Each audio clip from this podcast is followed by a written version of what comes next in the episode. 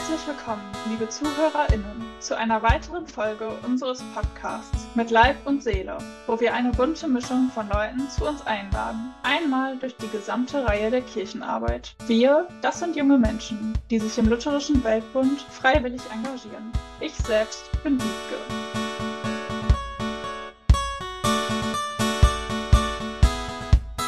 Wir haben heute zu Gast Bettina Westfeld. Sie ist Historikerin mit dem Schwerpunkt Kirchengeschichte und Diakonie und auch Präsidentin in der Landessynode der Evangelisch-Lutherischen Landeskirche Sachsens. Bettina, schön, dass du da bist. Ich freue mich sehr, dass wir heute über deine Arbeit in der Landessynode sprechen und über Frauen und Führungspositionen. Herzlichen Dank für die Einladung. Ich freue mich, dass ich bei euch zu Gast sein darf. Ich würde gerne mit deiner Arbeit in der Landessynode starten.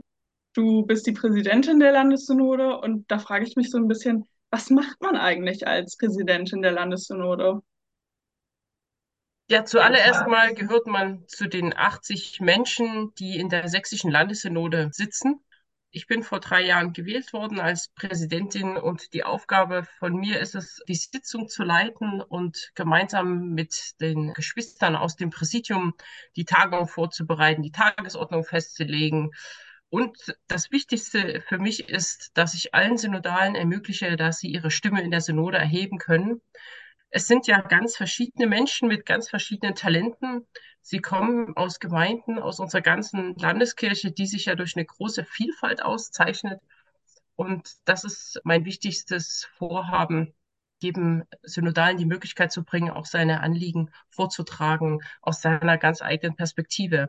Denn nur wenn wir das tun und dann gemeinsam aber als kirchenleitendes Gremium auf unsere Landeskirche blicken, können wir gute Entscheidungen treffen. Und wie bist du damals in deine Landessynode gekommen? Seit wann bist du da? Es war der absolute Zufall, dass ich überhaupt in die Landessynode gekommen bin. Ähm, es ist jetzt schon über 21 Jahre her, dass mich mein Gemeindefacher mit einem Flyer in der Hand abfing. Ich war damals hochschwanger mit unserem ersten Sohn. Auf dem Flyer stand mehr Frauen in die Landessynode. Und unser Facher meinte so trocken, Bettina, ich glaube, das wäre was für dich. Ich habe nur gedacht, Landessynode, das ist doch sowas wie ein Parlament. Oh ja, Politik interessiert dich, Kirche gestaltest du auch gerne. Ach, das hörst du dir einfach mal an. Und da bin ich hin und da war damals die erste Präsidentin der Landessynode, das war Gudrun Lindner eine wirklich tolle Frau, gestandene Frau. Ähm, sie ist Hotelfachfrau und hat dann auch als Betreuerin gearbeitet, also hat keine akademische Karriere, sondern kam sozusagen äh, so richtig aus dem Leben. Sie hat also die Synode geführt und sie hat gezielt Informationsveranstaltungen angeboten, um mehr Frauen in die Synode zu bekommen. Und die hat mich von, vom Fleck weg auch begeistert, äh, hat auch deutlich gemacht, dass es kein Hindernis ist, äh, wenn man jetzt die Familie gerade gründet, in die Synode zu kommen und hat uns alle, die wir da saßen, ermutigt, hat uns noch was Wunderbares mit auf den Weg gegeben, hat gesagt, es gibt allerdings eine Bedingung, Sie sollten den Satz auch sagen können, ich liebe meine Kirche. Ich habe damals gedacht, boah, das ist ein bisschen hochgestochen und äh, ob das immer geht. Aber ich habe mittlerweile verstanden, was sie meint. Man muss grundsätzlich Ja sagen, dass man etwas gestalten will und mit allem Pro und Contra. Diese Veranstaltung hat mich sehr beeindruckt und dann habe ich die Unterschriften gesammelt in meinem Kirchenbezirk. Man braucht 20 Unterstützungsunterschriften und dann bin ich am Tag der Geburt meines ersten Sohnes, äh, bin ich gewählt worden in die Landessynode. Bin dann auch mit ihm im Kinderwagen zur ersten Synodalsitzung gegangen und habe mich immer sehr willkommen gefühlt. Uns sind dann noch zwei weitere Söhne geschenkt worden, habe die immer mitgenommen, solange die klein waren, ich die gestillt habe. Und das versuche ich auch bis heute, dass also junge Eltern ihre Kinder auch mitbringen können und dass wir dann individuelle Möglichkeiten schaffen, dass sie an den Tagen auch teilnehmen können. Und es kann ja nicht sein, dass wir es ja Gott sei Dank schaffen, dass mehr Jugendliche sich beteiligen, aber dann, wenn die Familienphase losgeht, keiner mehr mitmacht und dann erst, wenn die Enkel kommen, wir wieder in die Gremien die Menschen haben. Das kann ich nur so unterschreiben. Du bist ja auch Frau in einer Führungsposition und da frage ich mich, hast du das Gefühl, dass das immer noch was Besonderes ist oder ist es eher noch ein Ausnahmefall?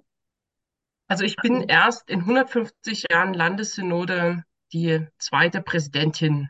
Das sieht natürlich nicht nur von außen nach was Besonderem aus. Als ich gewählt wurde, war ich sehr froh, dass ich von vielen Menschen sehr gute Wünsche bekommen habe. Und da war es wirklich egal, ob äh, Mann oder Frau. Aber es ist schon etwas Besonderes, äh, weil wir in Führungspositionen schon unterrepräsentiert sind.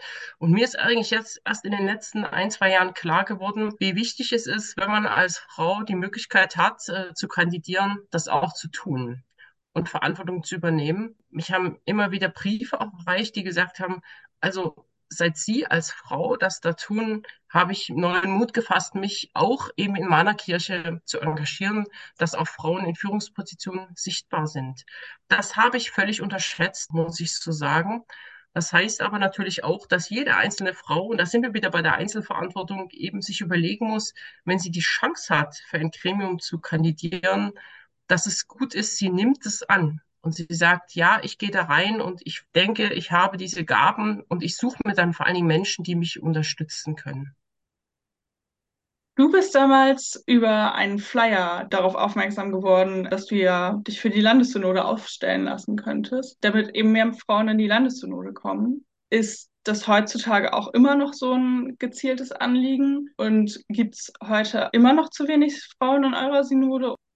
Ja, wir kommen genau wie im Deutschen Bundestag nicht über dieses Drittel hinaus. Also diese, diese 33 Prozent, das scheint irgendwie so eine Linie zu sein in fast allen Gremien. Also es geht Gott sei Dank nicht zurück, das muss ich so sagen, aber es geht irgendwie auch nicht entscheidend vorwärts, sodass äh, ich natürlich äh, gezielt die Möglichkeiten suche, wenn ich jetzt unterwegs bin. Und ich werde Gott sei Dank auch viel eingeladen in eigenen Gemeinden, dass ich deutlich mache, welche Chance es auch hat, in der Synode mitzuarbeiten.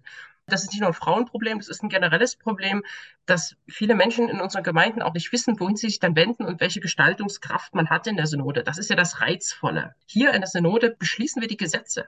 Ich versuche vor allem auf dieses Gremium Synode aufmerksam zu machen und dann eben gleichzeitig noch Frauen gezielt anzusprechen ich weiß nicht, wie wir, wie wir da ganz rauskommen. Ich denke, wichtig ist, das zu sichern, was man hat, denn es ist ja auch schon festzustellen, dass es äh, unter populistischen äh, Parteien ein Rollback gibt in der äh, Frage der Frauenbeteiligung. Das ist natürlich indiskutabel und dem kann man sich nur entgegenstellen, wenn man sich auch beteiligt. Und ich hoffe, dass ich noch viele Frauen und eben auch Männer dafür begeistern kann, dass es ein Schatz ist, dass wir, wenn wir geschaffen sind von Gott als Mann und Frau, dass wir dann auch unsere Kirche gemeinsam gestalten. Also wenn wir alle als Gottes Ebenbild geschaffen sind, wieso sollen dann Kirche nur die einen oder die anderen oder es gibt ja auch noch Dritte, die möchte ich ausdrücklich ja noch erwähnen, warum sollen wir dann Menschen ausschließen? Das ist nicht biblisch. Also das erschließt sich mir überhaupt nicht. Und dafür kämpfe ich weiterhin.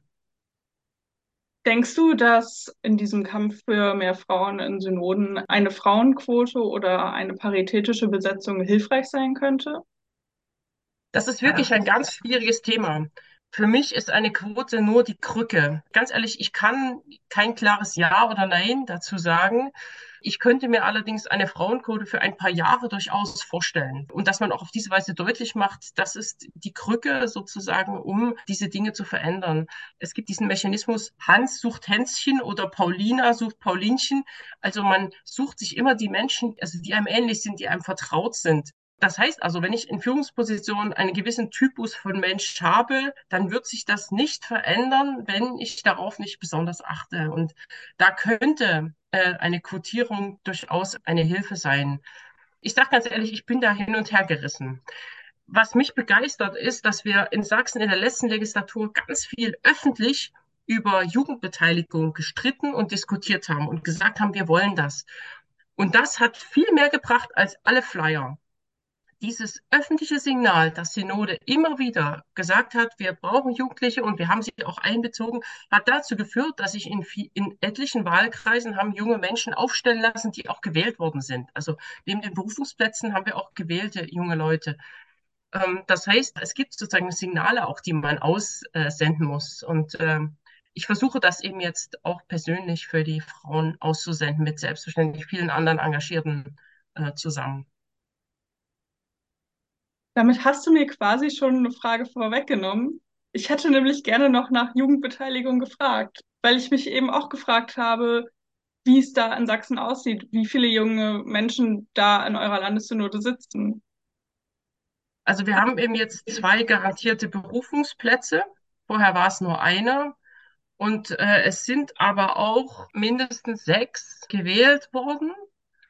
Und von denen führt einer sogar den Rechtsausschuss. Das ist ja ein sehr bedeutender Ausschuss äh, in der Landessynode. Das klingt sehr cool. Ich würde gerne noch eine weitere Frage stellen. Und zwar bist du ja Historikerin, du bist also nicht ordiniert. Und da frage ich mich, ob es für dich etwas Besonderes ist, als Laien diese Führungsrolle in der Kirche zu übernehmen. Und warum ist es deiner Meinung nach wichtig, dass auch Laien in der Kirchenleitung vertreten sind?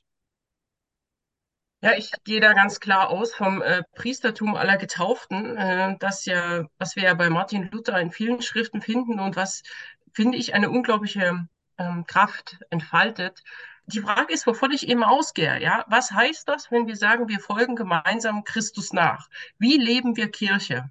Und dann heißt das, dass wir in unseren Gemeinden Menschen sind mit ganz verschiedenen Begabungen. Aber keiner ist mehr oder weniger wert oder mehr oder weniger wichtig.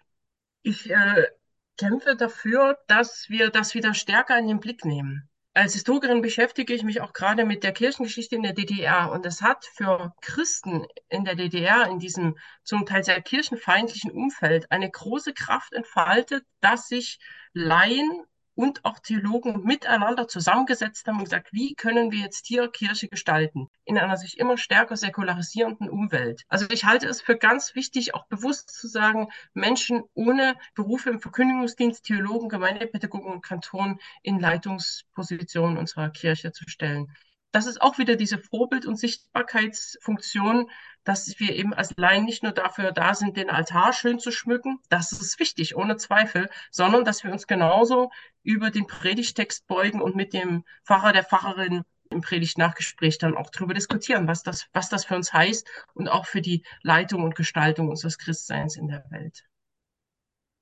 Vielen Dank. Ich würde jetzt tatsächlich zur letzten Frage kommen. Und zwar frage ich mich, was dein Lieblingsbibelvers ist. Also es ist mein Konfirmationsspruch. Ich bin konfirmiert am 24. Juni 1990. Das ist der Johannistag. Das ist jetzt nicht unbedingt ein üblicher Konfirmationstag und das hat was mit meiner Biografie zu tun. Und ich war genau 14 Jahre alt, als die friedliche Revolution kam. Ein unglaublich großes Glück. Die Konfirmation wäre für mich eigentlich erst in Klasse 9 drangekommen, wir haben lange mit unserem Pfarrer diskutiert und ihn gebeten und wir haben intensiv geredet, ob wir bereit sind für die Konfirmation. Und wir sollten uns selbst einen Konfirmationsspruch wählen und dann auch noch in einem langen Brief an ihn begründen, äh, warum wir das wollen. Und da war es dieses gleichberechtigte Gegenüber von, ich sag mal, 14-jährigen Konformantin und Theologe. Ja, das war auf Augenhöhe und das hat mich geprägt. Und ich habe mir aus Mose gesucht, fürchtet euch nicht, haltet stand, so werdet ihr sehen, wie der Herr euch helfen wird. Also der Auszug aus Ägypten, diese Schwierigkeiten und dieser, ja, es wird funktionieren, wir werden rauskommen aus dieser Knechtschaft. Und dieses immer in Gottes Hand sein, das ist mir unglaublich wichtig und das begleitet mich mein ganzes Leben bis jetzt und ich hoffe, es wird auch den Rest des Lebens so sein. Vielen herzlichen Dank. Ich fand, es war ein sehr inspirierendes Gespräch mit dir. Und ich glaube, für mich bist du jetzt auch immer so ein bisschen ein Vorbild. Vielen Dank, dass ich dabei sein durfte. So, das war's für heute. Der Podcast ist eine Produktion des Jugendausschusses in Zusammenarbeit mit dem Deutschen Nationalkomitee des Luscherischen Weltbunds. Ihr könnt uns erreichen unter mit Leib und Seele at dnk-lwb.de. Bis zum nächsten Mal.